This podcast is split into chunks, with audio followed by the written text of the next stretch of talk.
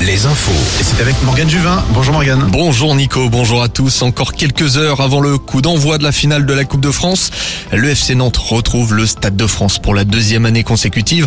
Un cinquième titre est en jeu. Les Canaries vont devoir mettre de côté le championnat et la course au maintien pour faire rêver les supporters nantais encore une fois. Des supporters qui seront en nombre, plus de 50 000 dans les tribunes, 20 000 dans les fan zones à Nantes. On écoute le coach Antoine Comboiré en conférence de presse. On a fin de victoire. Euh, je reste persuadé que euh, finale gagnée nous donnera l'énergie, nous donnera la force pour aller chercher le maintien plus facilement. Quoi. Je fais pas des finales euh, tous les ans, même si euh, c'est vrai que pour nous c'est un peu particulier de dire ça aujourd'hui. C'est une chance de se retrouver ici. Moi je suis un privilégié, je le dis souvent, et encore une fois, me retrouver à la tête donc, de mon club de cœur, le FC Nantes, euh, faire une finale de nouveau ici euh, au Stade de France, c'est quelque chose d'immense, de grand. Changement de protocole, cette année Emmanuel Macron restera dans les tribunes et les vainqueurs soulèveront la coupe à ses côtés, pas sur la pelouse.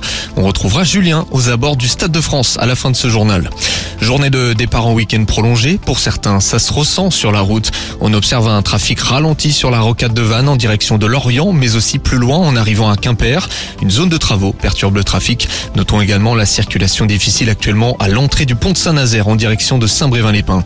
Ce fait divers ce matin à Tours, un homme a été blessé par balle d'après la Nouvelle République. Ça s'est passé dans le sud de la ville aux alentours de 10 heures.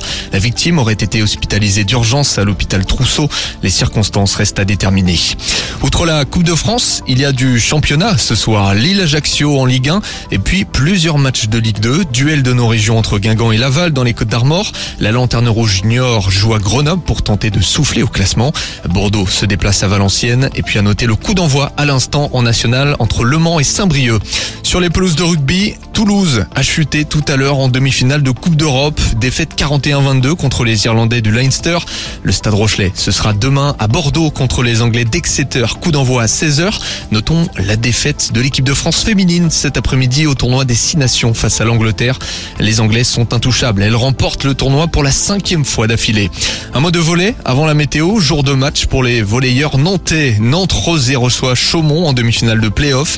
Le vainqueur rejoindra Tours. Ce sera la première finale de son histoire pour Nantes en cas de victoire. La météo avec manouvellevoiture.com. Votre voiture d'occasion disponible en un clic. Fin de journée mitigée dans le Grand Ouest. Un temps partagé entre pluie fine sur la côte atlantique et nuages ailleurs. Le temps sera également nuageux dans la capitale pour les supporters nantais.